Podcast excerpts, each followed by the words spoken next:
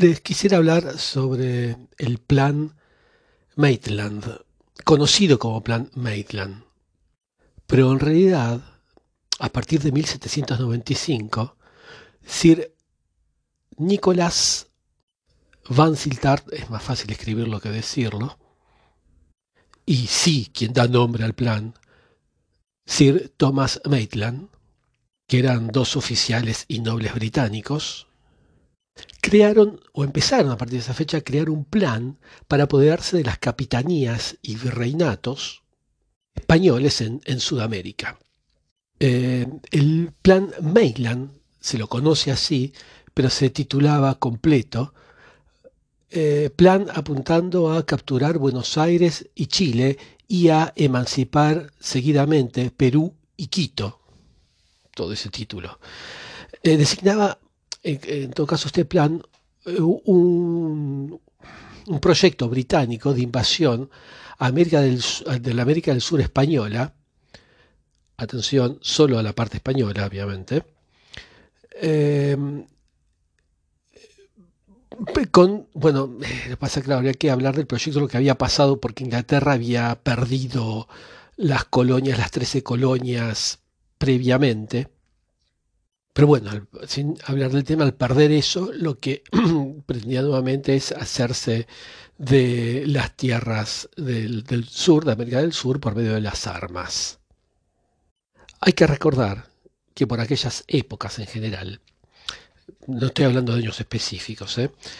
pero ya por 1800, Gran Bretaña estaba en guerra con España y Francia, dentro del cuadro de las guerras napoleónicas, e intentaba llevar su influencia a América del Sur y así compensar la pérdida de estas 13 colonias de América del Norte, que bueno, se volvieron independientes.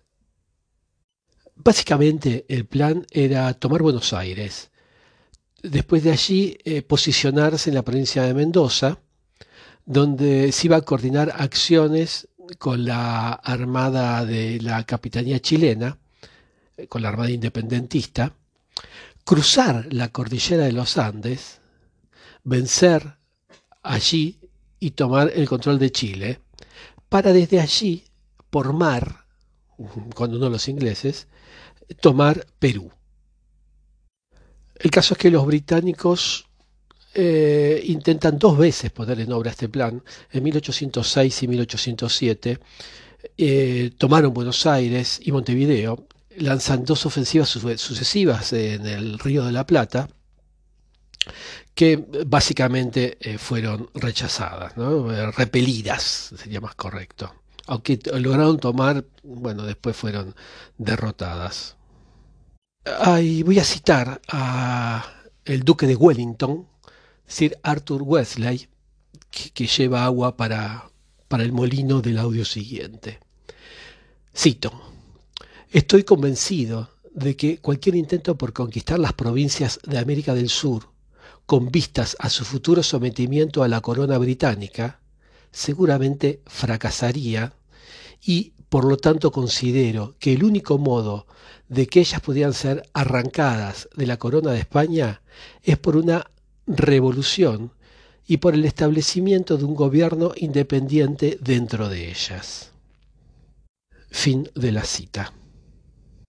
De pronto, Inglaterra encontró la situación perfecta. Cuando Napoleón invadió la península y puso a mm, su hermano, Pepe Botellas, como se llama, José Napoleón, al mando de, la península, digamos, de las Españas.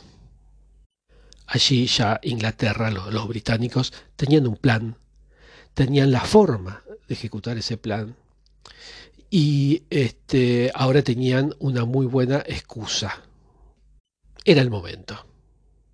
Pero recuerden lo que dijo Wellington, que para poder ganar necesitaban que se haga allí una revolución, líderes locales, que no lo sabía. O sea, líderes que iniciaran una guerra de independencia, que ellos lograran lo que por medio de, esas, de esos intentos de invasiones inglesas no se había podido conseguir. Quisiera observar aquí que todos los llamados libertadores de América estaban en contacto con Inglaterra. Y esto es a través de la masonería. Y por eso sus continuos viajes a Londres.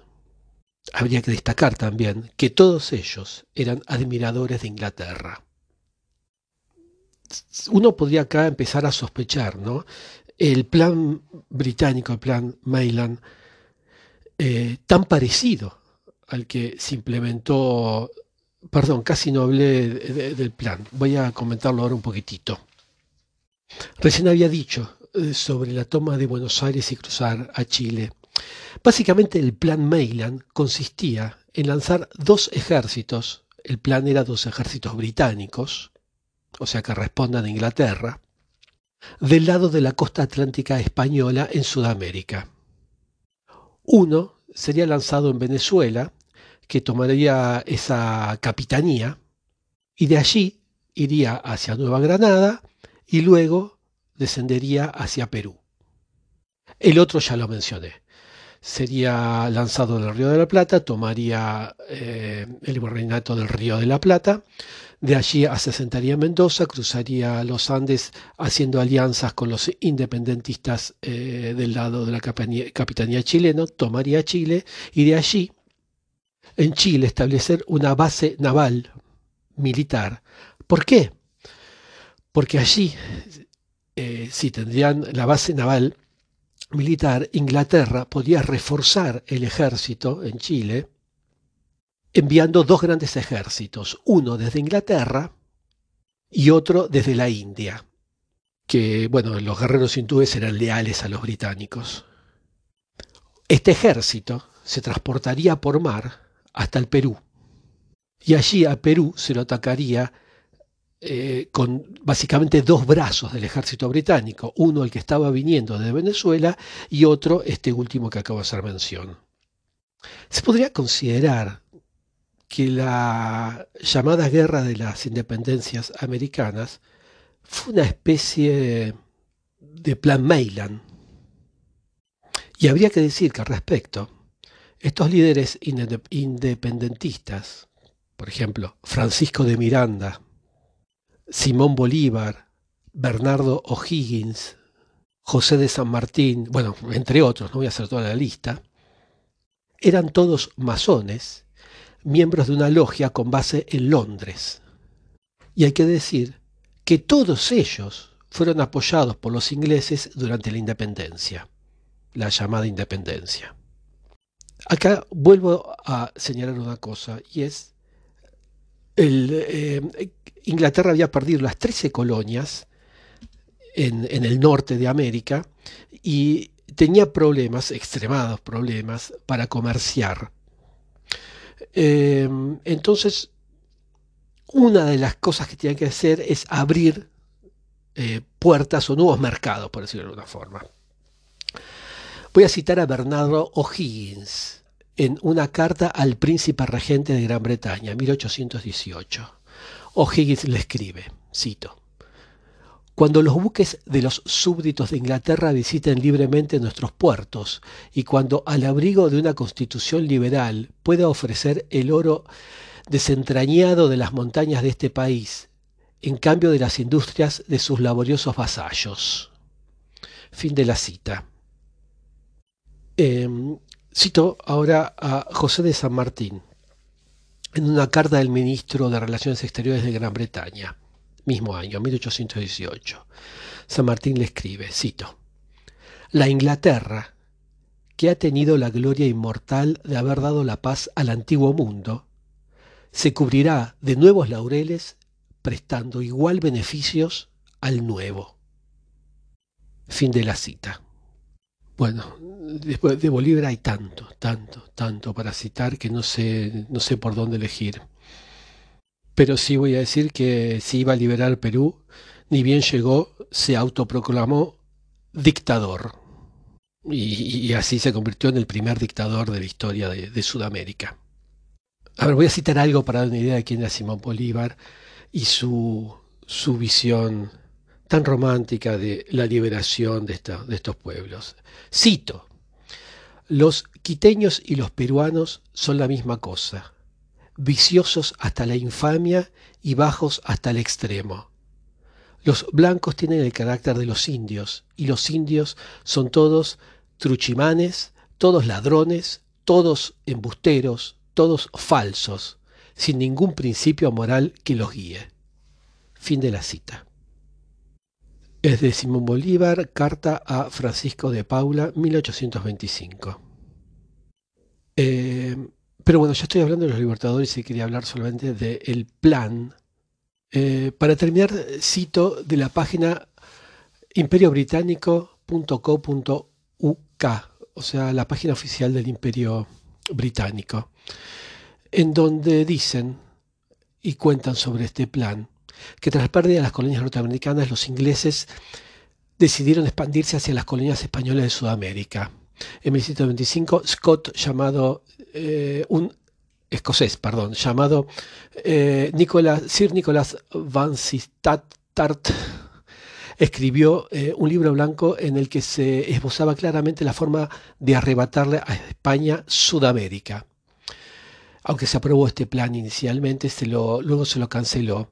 Y un general de división escocés, Sir Thomas Maitland, amigo de Tart, revisó el plan eh, a principios de 1800 y se lo volvió a aprobar. Eh, los puntos destacados eran exactamente los que describí hace un ratito. Eh, el plan Maitland se puso en práctica durante la Guerra Napoleónica de 1806. Inglaterra inició el, utilizó el hecho de que España era ahora técnicamente un aliado de Francia como excusa para iniciar la guerra.